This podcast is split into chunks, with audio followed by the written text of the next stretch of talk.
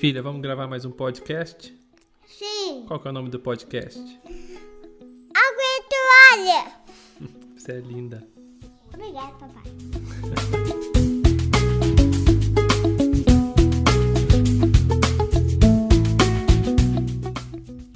Ei família, eu sou Deide Rodrigues, sou casado com a Isabela, sou pai da Liz e da Naomi, as moçambicanas mais lindas desse mundo. Nós vivemos aqui em Quelimane, Moçambique, e você está ouvindo o podcast Água e Toalha. O nosso coração é lavar os seus pés da poeira desse mundo com a palavra. Com a água e toalha nós seguimos o padrão de serviço que foi deixado pelo nosso Senhor Jesus. E a minha oração é que os seus pés eles sejam lavados nesse tempo e que vocês sejam renovados para saírem pelas nações com a água e a toalha, servindo a muitos, mas a muitos que estão ao seu redor.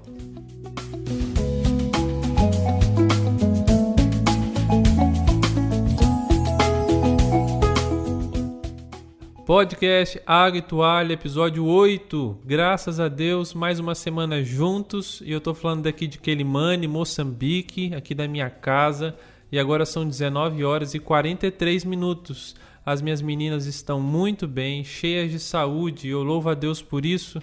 Muito obrigado você também que tem orado pela nossa casa, por esse país. As orações elas fazem toda a diferença no nosso dia, na nossa vida. E hoje nós vamos continuar a nossa série Proclamando o Reino. Hoje nós vamos falar sobre rejeição. Uau, como dói isso e como é comum, muito comum de acontecer nas nossas vidas. O Senhor Jesus, que também foi rejeitado, quando ele envia os discípulos, ele orienta sobre esse assunto com muito amor. Oh, quanto amor o Senhor tem por nós.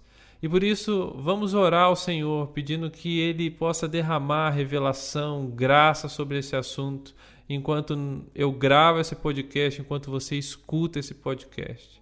Senhor Jesus, muito obrigado por seu grande amor por nós, Senhor. Muito obrigado mesmo. É esse amor que é manifestado de tantas maneiras. E de fato, eu concordo com João que diz que nós amamos você porque o Senhor nos amou primeiro. Por favor, fala conosco enquanto a gente olha para você, enquanto a gente olha para a Sua palavra. Em nome de Jesus. Amém.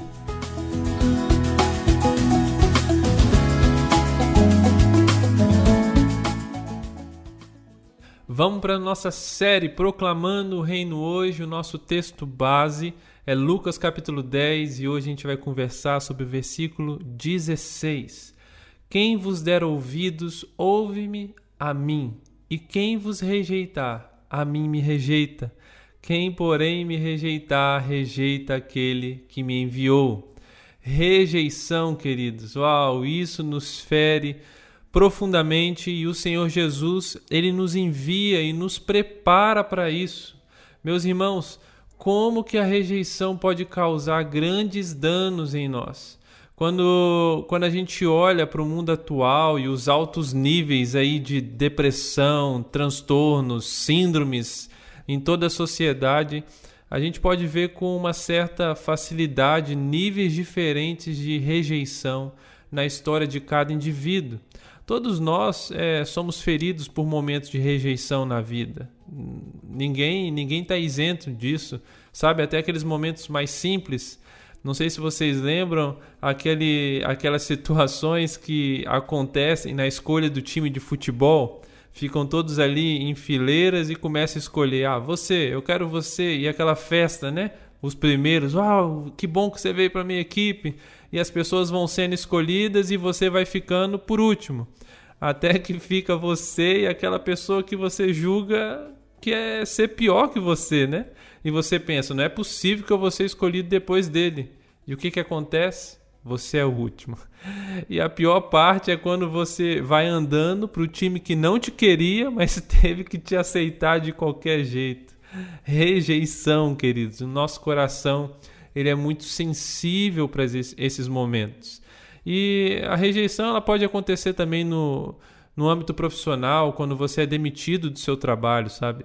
Um dia aconteceu uma coisa muito interessante comigo.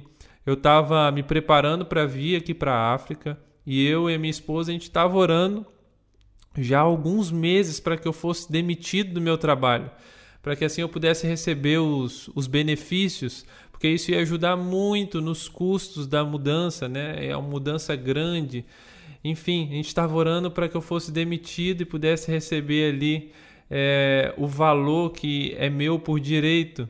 E quando a gente já tinha assim pouquíssimas esperanças dessa demissão, a gente viu Deus fazer um milagre e eu fui demitido do meu trabalho eu recebi um bom valor. Uau, a gente ficou muito feliz por essa resposta de oração. Só que para minha surpresa, apesar de eu querer muito ser demitido e orar por isso já há alguns meses, quando aconteceu, ah, meus irmãos, eu me senti muito mal eu me senti rejeitado, de certa maneira, assim, em relação à minha função, ao serviço prestado. Eu não sei explicar, mas a rejeição pegou o meu coração com aquela demissão. E a rejeição também é presente no, no contexto familiar. E, e como é, sabe? Se a rejeição já é extremamente danosa no nosso coração, nos relacionamentos de amizade ou profissional, como a gente acabou de falar no familiar, então, meu Deus, pode ser fatal para o desenvolvimento da vida da pessoa. E a gente vê isso nos filhos que não têm os pais, nas esposas que foram abandonadas pelos maridos, ou os maridos que foram abandonados pelas esposas, os pais que, de certa forma, às vezes são abandonados pelos filhos. Como é dolorido e sofrido essas feridas. Meus irmãos, elas são feridas reais. E quando nós lemos as Escrituras, é, nós vemos o coração de Deus pelo órfão, pela viúva e pelo estrangeiro. Só quem faz uma leitura assim muito muito distraída das escrituras não vai perceber que Deus ele tem um olhar e um coração para essas pessoas. E se você reparar bem, todos esses são afetados em níveis diferentes pela rejeição. Tiago ele fala lá no capítulo 1, 27, a religião pura e imaculada para com Deus e Pai é esta: visitar os órfãos e as viúvas nas suas tribulações e guardar-se da corrupção do mundo. A religião pura e imaculada para com Deus e Pai é visitar e cuidar desses, porque esse é o coração de Deus. Eu creio que nos últimos dias, meus irmãos, com as guerras, as perseguições, o número de estrangeiros, de viúvas e órfãos vai crescer assim drasticamente, mas também vai crescer o coração de Deus por meio da igreja, no cuidado desses que foram e são rejeitados. Salmo 68, 6. Ah, como eu amo esse texto! Nos fala que Deus faz que o solitário habite em família. Que coração maravilhoso é o coração do nosso Deus. É um coração de um Pai. Quem vos der ouvidos, ouve-me a mim, e quem vos rejeitar, a mim me rejeita. Quem, porém, me rejeitar, rejeita aquele que me enviou. Jesus ele nos oferece proteção, meus irmãos, proteção nele.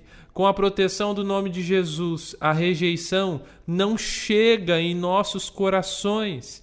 Que grande segurança nós temos quando nós estamos em Cristo.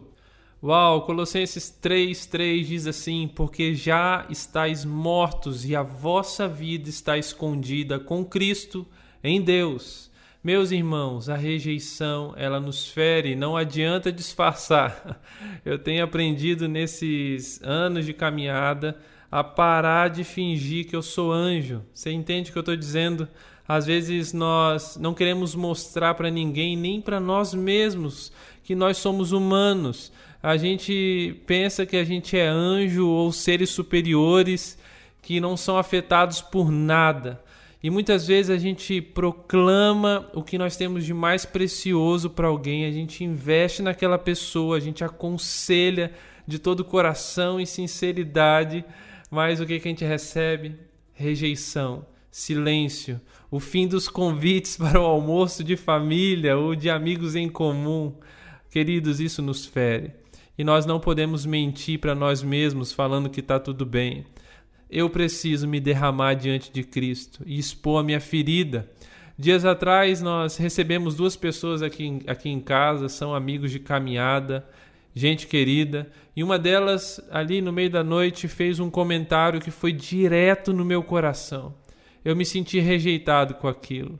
Logo que elas saíram, eu abri meu coração para minha esposa e confesso que eu fiquei ali dolorido toda a noite. E depois eu senti o Senhor me curando para que eu pudesse prosseguir com muita saúde no relacionamento com aquelas pessoas.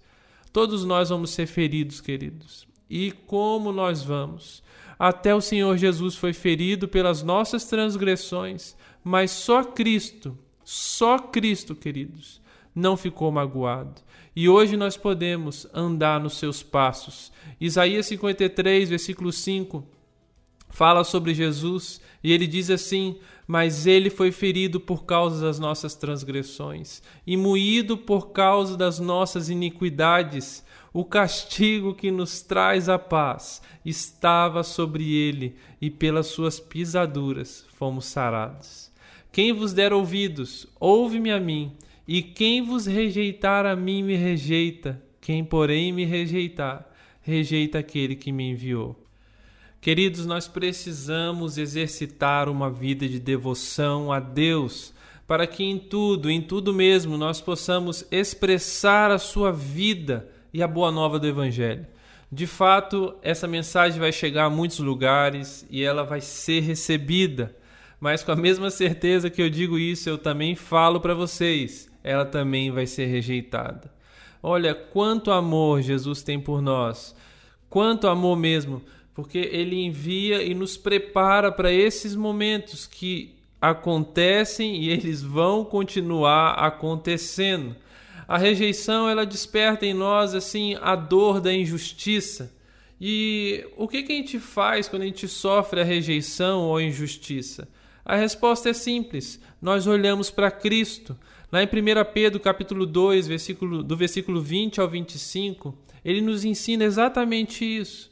Diz assim: Claro que não há mérito algum em ser paciente quando são açoitados por terem feito mal mas se sofrem por terem feito bem e suportam com paciência, Deus se agrada de vocês, porque Deus os chamou para fazerem o bem, mesmo que isso resulte em sofrimento, pois Cristo sofreu por vocês. Ele é o seu exemplo. Sigam os seus passos. Ele nunca pecou nem enganou ninguém, não revidou quando foi insultado, nem ameaçou se vingar quando sofreu, mas deixou seu caso nas mãos de Deus, o justo juiz, que sempre julga com justiça. Ele mesmo carregou nossos pecados em seu corpo na cruz, a fim de que morrêssemos para o pecado e vivêssemos para a justiça. Por suas feridas somos curados. Vocês eram como ovelhas desgarradas, mas agora voltaram para o pastor e bispo de suas almas, o guardião de suas almas.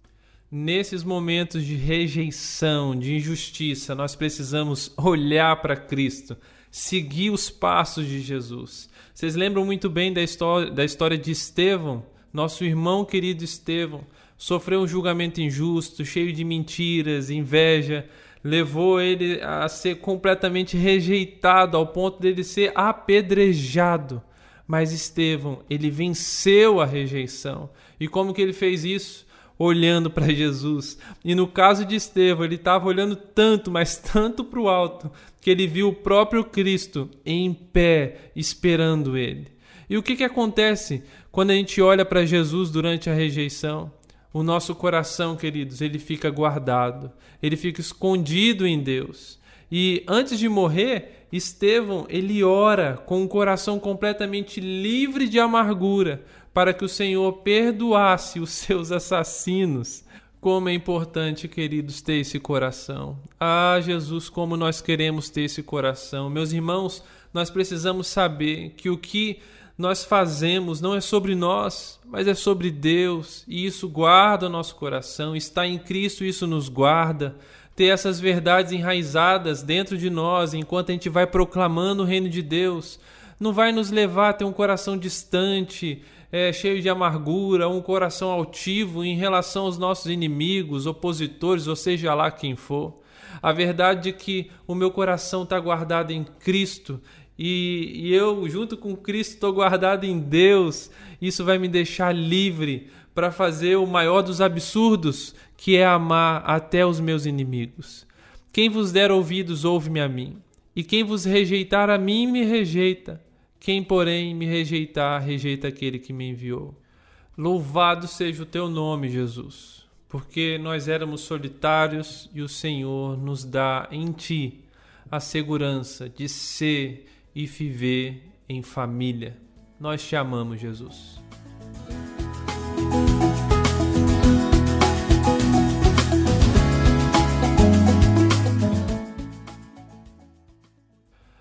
Muito, mas muito bom mesmo passar esse tempo com vocês. Eu espero que os seus pés tenham sido lavados pela palavra de Deus.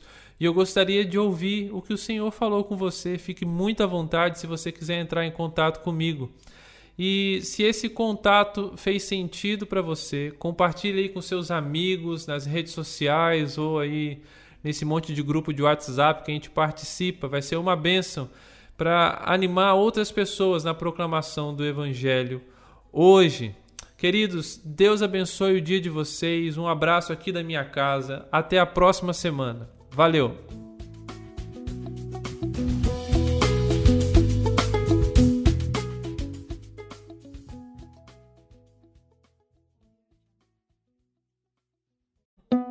Filha, vamos gravar mais um podcast?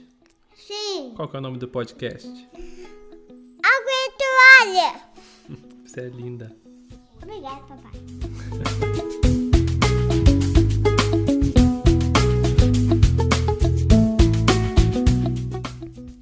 Ei família, eu sou Deide Rodrigues, sou casado com a Isabela, sou pai da Liz e da Naomi, as moçambicanas mais lindas desse mundo. Nós vivemos aqui em Quelimane, Moçambique, e você está ouvindo o podcast Água e Toalha. O nosso coração é lavar os seus pés da poeira desse mundo com a palavra. Com a água e toalha nós seguimos o padrão de serviço que foi deixado pelo nosso Senhor Jesus.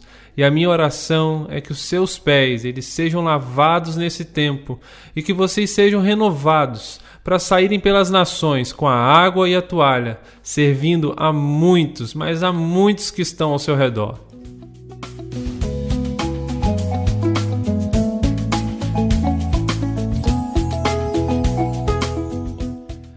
Podcast Água Toalha, episódio 9. Que coisa maravilhosa poder estar com vocês mais uma semana juntos aqui. Muito obrigado, Senhor. Estou muito agradecido por isso e graças a Deus estamos muito bem aqui em casa, todo mundo com saúde. E muito obrigado a você que tem orado aí semana após semana pela nossa família, pela nossa caminhada. E eu estou falando aqui da minha casinha aqui em Quelimane, Moçambique. E agora são 19 horas e 52 minutos. Graças a Deus. E eu tenho uma notícia muito legal para contar para vocês, uma notícia e um convite. Porque no final desse mês, no dia 31, próximo sábado, vai acontecer a minha ordenação aqui na cidade. Olha que coisa incrível. Nós estamos muito alegres com isso. Já há alguns anos a gente tem visto o Senhor colocar um coração pastoral sobre a nossa casa, mas a gente não imaginava que isso fosse acontecer aqui em Moçambique.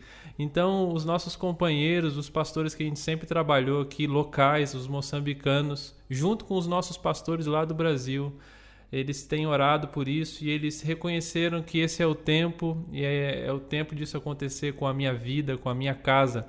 Então, a igreja local também reconheceu isso. Então, no dia 31, próximo sábado, várias expressões da igreja local aqui na cidade de Quelimane vão me ordenar como presbítero aqui na cidade. E nós vamos fazer uma transmissão ao vivo no YouTube, se a internet colaborar no dia. E se você quiser participar desse momento na nossa caminhada, esse momento tão especial, é, eu vou colocar o link lá no Instagram, no Facebook, é, talvez aí na quinta ou na sexta-feira, para vocês já ficarem espertos aí para acompanhar no sábado. Vai ser sábado, o horário do Brasil vai ser às 9 horas do Brasil, 9 horas da manhã. E mas vamos lá para o nosso podcast. Hoje a gente vai continuar a nossa série proclamando o reino hoje. É o penúltimo episódio dessa série e eu estou muito feliz que o Senhor tenha permitido a gente chegar até aqui. Então, É, hoje a gente vai falar sobre se alegrar na caminhada. Com o que, que a gente pode se alegrar nessa caminhada da proclamação do Evangelho?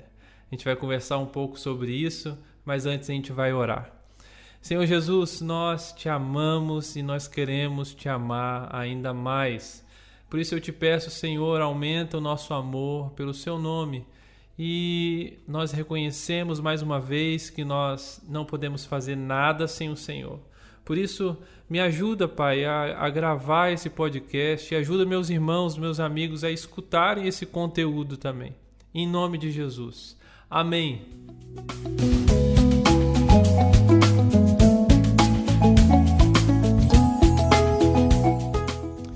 Vamos lá para a nossa série Proclamando o Reino hoje. O nosso texto base, como você já sabe, é Lucas capítulo 10. E hoje a gente vai ler do versículo 17 até o 20 que diz assim: E voltaram os setenta com alegria, dizendo: Senhor, pelo teu nome até os demônios se nos sujeitam. E disse-lhes: Eu via Satanás como raio cair do céu. Eis que vos dou o poder para pisar serpentes e escorpiões e toda a força do inimigo, e nada vos fará dano algum. Mas não vos alegreis, porque se vos sujeitem os espíritos, alegrai-vos antes por estarem os vossos nomes escritos nos céus. Que coisa maravilhosa, quanta, quanta preciosidade nas palavras de Jesus. Os discípulos, como vocês viram, eles voltaram eufóricos, cheios de alegria, por causa dos grandes feitos que eles tinham realizado pelo nome de Jesus. E assim, é, nada fora do normal, né? porque até os demônios lhe obedeciam e uau, eu posso imaginar como eles estavam assim se sentindo. E como que os momentos altos na nossa vida, eles são incríveis, né? A gente se sente assim invencível, a gente se sente nas nuvens mesmo mas a nossa vida ela não é uma constante, né? De vitórias e dias bons, dias bons. Eu não sei a sua, mas a minha realmente não é. A minha é cheia de altos e baixos. Sabe quando você está naquela reunião onde o Senhor está se movendo, ou, ou não sei, pode ter sido em um retiro, ou em um momento em que você está evangelizando alguém, ou até mesmo em uma devocional onde a presença do Senhor ela tá tão forte que é quase que palpável e a gente logo pensa é, cheguei eu estou num nível bom é esse lugar que eu queria chegar e daqui eu não saio mais.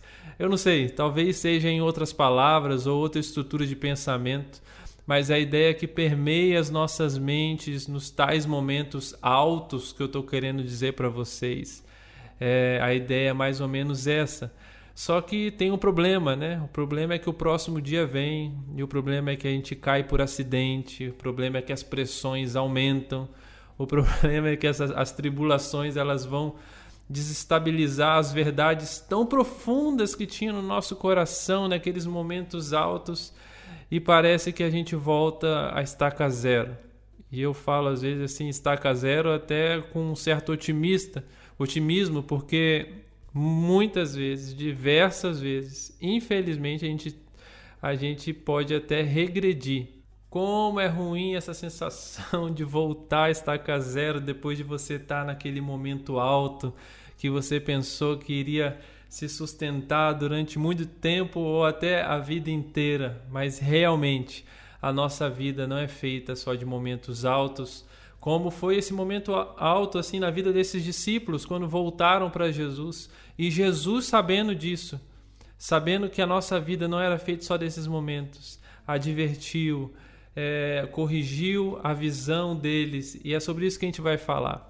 Eu não sei se você já caiu nesse erro, mas eu já caí muitas vezes, que é quando a gente olha para os homens da Bíblia, como Abraão, Moisés, José, Davi, uh, os juízes, os profetas, os apóstolos, como Pedro, Tiago, Paulo e todos os outros grandes exemplos, como em Atos, Estevão, Barnabé, Ananias.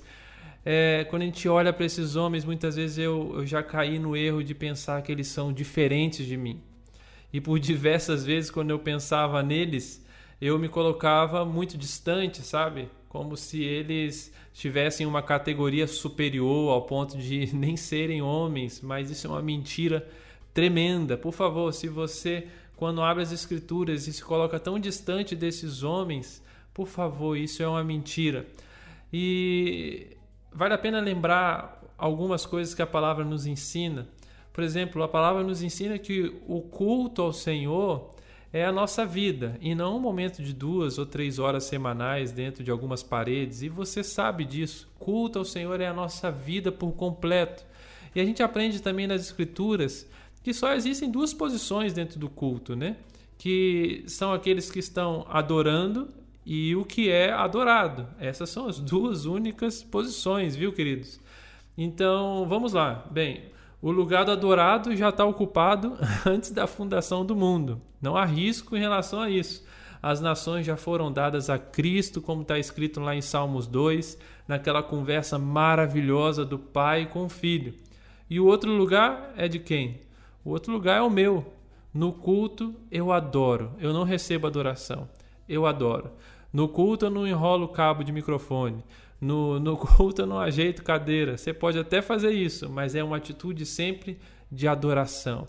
E esse lugar não é somente meu, mas é o seu também. E foi o de Abraão, de Isaac, de Jacó, de Moisés, José, Davi, os juízes, os profetas, os apóstolos e todos que morreram, todos que vivem hoje, todos que ainda vão nascer.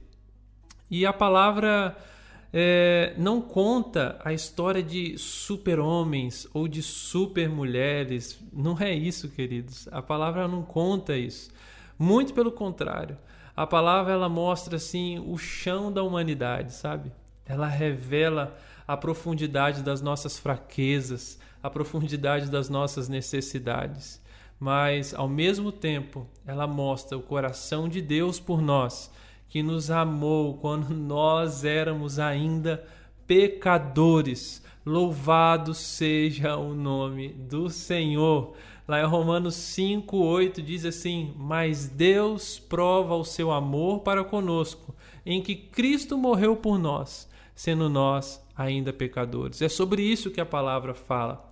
Não sei se vocês lembram do profeta Elias enfrentando todos aqueles profetas lá de Baal e depois por meio do Senhor fazendo fogo cair do céu. Uau, que homem incrível! Só que você vai e vira a página e lá está ele, escondido na caverna, duvidando de tudo e de todos, numa profunda tristeza, num profundo medo. Nós somos assim, queridos. Ou então podemos lembrar aí do, do rei Davi. Uau, que homem incrível, grandes feitos, como o Senhor usou aquele homem, mas de repente um dia ele escolhe não ir para a batalha e ele vai, ele adultera, e vai, ele promove um assassinato. Dias altos, dias baixos, nós somos assim, meus irmãos. Nós somos assim. E quero voltar lá no exemplo de Elias. Ele estava lá na caverna, mal, depressivo, mas o Senhor vem até ele. O Senhor vem até Elias por meio de um anjo e vem com uma mensagem é, mas antes de entregar a mensagem, o anjo toca em Elias. assim é o nosso Deus, meus irmãos. Ele toca em nós. Ele toca nas nossas fraquezas. Porque ele nos conhece. Sabe? É, ele, sabe que nós não vivemos em uma constância nos nossos dias. Ele conhece os nossos momentos altos e os nossos momentos baixos. E quando eu leio essas palavras de Jesus, eu recebo o cuidado dele com a minha vida. Quais palavras eu estou falando? São essas. Mas não vos alegreis, porque se vos sujeitem os espíritos. Alegrai-vos antes por estarem os vossos nomes escritos nos céus. Não se esqueça, meus irmãos, os mandamentos do Senhor Jesus eles não são penosos quando nós temos um coração correto. Eles são mais doces do que o mel, como diz o salmista. Ele nos ama com o, ma com o maior, com o mais puro amor de toda a história. E isso é real, queridos. Eu realmente gostaria de, de contar assim com muita exatidão sobre esse amor, mas eu não consigo. Ele é muito maior do que eu. E como que eu poderia dominar uma coisa que é tão grande assim, muito maior do que eu? Mas com muita humildade eu te digo: Recebe esse amor. Recebe o amor do Senhor pelas palavras dele. Experimente desse amor. Como que você pode fazer isso? Obedecendo os mandamentos de Deus, se arrependendo da sua velha vida, do homem caindo e seguindo os passos de Cristo. Sim, seguindo a Cristo, queridos. Ele é a revelação máxima do amor de Deus. Mas não vos alegreis, porque se vos sujeitem os espíritos, alegrai-vos antes por estarem os vossos nomes escritos nos céus. A nossa caminhada na proclamação do Evangelho do Reino de Deus não é sobre nós. Lembre disso. Ao ler essas palavras, o Espírito Santo ele sempre me lembra que não é sobre mim, não é sobre os meus feitos, sabe? Não é sobre os meus acertos, não é sobre os meus erros, não é sobre os momentos altos ou os baixos, não é a minha obra, o meu trabalho ou os calos é, nas minhas mãos, mas é sobre os furos das mãos de Jesus. É sobre a obra de Cristo. Tal obra que foi completa. Então, nos meus dias, eu me exercito, eu tenho exercitado aí a minha mente a seguir essa ordem de Jesus, que é que eu me alegre pela a obra dele na cruz que fez que o meu nome estivesse escrito no céu. Então, depois desses momentos incríveis, como grandes livramentos, curas físicas, palavras de sabedoria ou, não sei, pregações cheias de unção do Senhor, sabe? Ou aquela conversão tão difícil daquela pessoa que a gente estava orando, que a gente pensava, uau, é impossível essa pessoa se converter, e de repente aquela pessoa se converte, que alegria que é isso.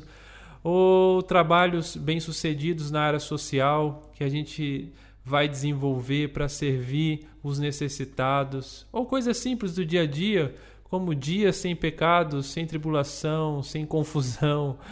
E outros momentos de vitória eu tenho me exercitado e eu tenho, é, assim como eu disse, exercitado meu coração a não se alegrar nesses momentos. Eu levanto os meus olhos um pouco mais para ver por cima desses momentos e eu olho lá para o início desses momentos, que é quando? É com Jesus na cruz. E eu me alegro porque foi lá, lá na cruz que começou. E depois eu olho para frente e eu vejo meu nome escrito no livro da vida. E aí o que, que acontece, queridos? Esses momentos passam, mas a segurança ela permanece. Mas como eu disse, existem os momentos baixos da nossa vida, e são muitos, que eu posso dizer que é quando os projetos sociais não dão certo, e isso acontece algumas vezes, para não dizer muitas vezes, ou quando a gente tropeça aí e fraqueja na carnalidade, ou os momentos que a gente entra em grandes dúvidas, que a gente pensou que a gente estava tão firme, ou quando as nossas orações elas são rasas e o coração parece estar seco como um terreno muito arenoso. Sabe como é que é, queridos?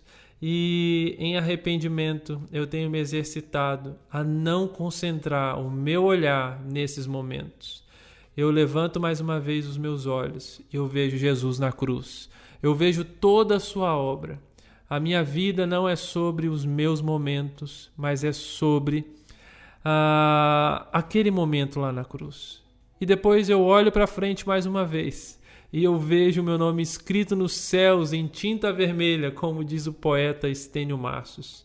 É muito importante, querido, lembrar para você que sempre que eu olho para Jesus, é gerado frutos dignos de arrependimento. A minha vida ela muda, ela não fica igual. Então, não é uma questão de, de ficar só olhando para trás e para frente. Ele me converte todos os dias. Toda vez que eu tiro os olhos das minhas obras e olho para a obra de Jesus, ele converte o meu, meu coração. Então eu me alegro, eu me alegro no meu Salvador. E ele me livrou e me livra de viver a vida em momentos. Agora minha vida é Cristo e o morrer é lucro.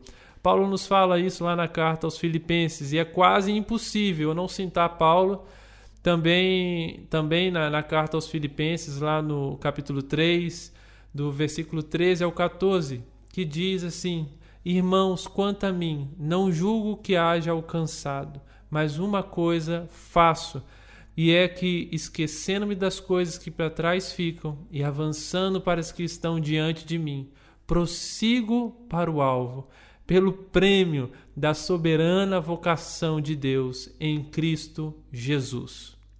Louvado seja o nome do Senhor. Meus irmãos, que segurança nós temos em Cristo. Agora nós não somos mais escravos dos nossos momentos, dos acertos, dos erros nós podemos descansar o nosso coração na nossa esperança, que é a obra do Senhor Jesus.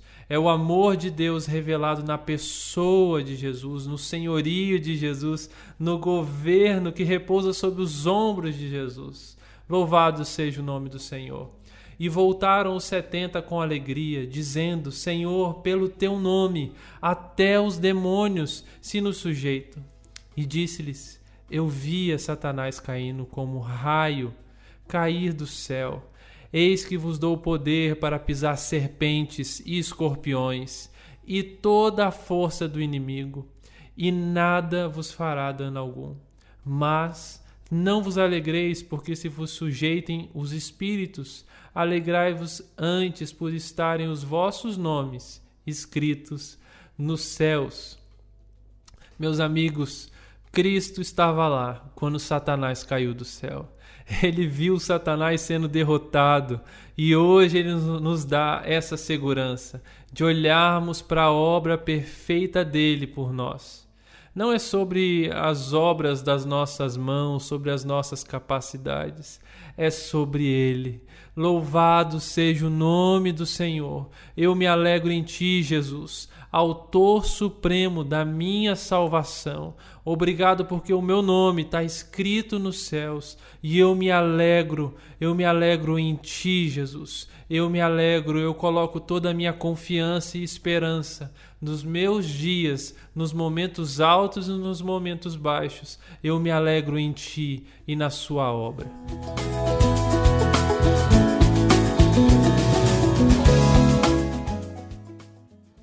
Que coisa boa passar esse tempo aqui com vocês, meus irmãos. Alegrem-se, alegrem-se na obra de Jesus por nós. Se alegrem, porque o nome de vocês está escrito nos céus e assim a gente vai caminhando e a gente vai caminhando na proclamação do Evangelho do Reino de Deus hoje com a segurança da obra de Jesus. Ele vive e nós vivemos com Ele. Que alegria poder falar isso com você hoje.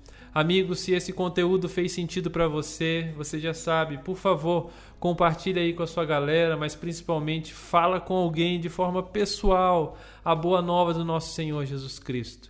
Deus abençoe o seu dia, um abraço aí da minha casa e até a próxima semana. Valeu!